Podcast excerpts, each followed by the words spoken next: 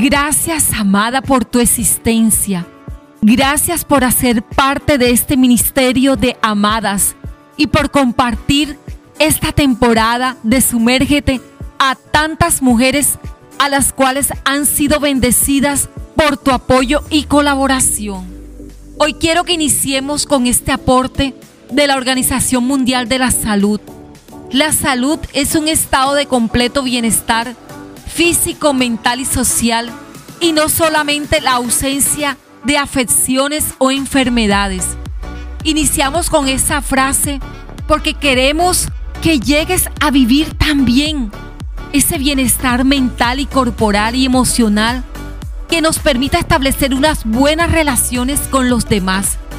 Y esto lo logramos si aprendemos a conocer nuestro cuerpo, a estar atentas a cualquier modificación o alteración que veamos en él. Debe haber en nosotras un estado de alerta y actuar de manera inmediata ante cualquier hallazgo, sea físico o psicológico. Amada, aprende a escuchar las diferentes señales que recibes de tu cuerpo. Examínate y obsérvate. No lo hagas deprisa.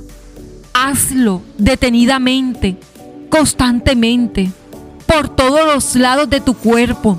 No te avergüences por mirarlo. Él es hermoso. Dios lo hizo perfecto. Pero debes examinarlo y observarlo Recuerda que has establecido amarte, que debes ponerte como prioridad. ¿Cuántas mujeres, a pesar de ver señales en su cuerpo, nunca prestaron atención y hoy desafortunadamente ya no están con nosotras? Aunque durante el día entero estemos ocupadas entre deberes y responsabilidades, debemos hacer un alto y buscar un tiempo para reflexionar sobre mi estado físico y emocional. Esto no es si estás desocupada, esto es porque soy hoy mi prioridad. Amada, quiero recordarte que nuestro cuerpo es tan importante que el Señor lo llamó templo de Dios. Lo puedes encontrar en Primera de Corintios en el capítulo 3 del 16 al 17 y lo puedes escribir en tu diario de amada.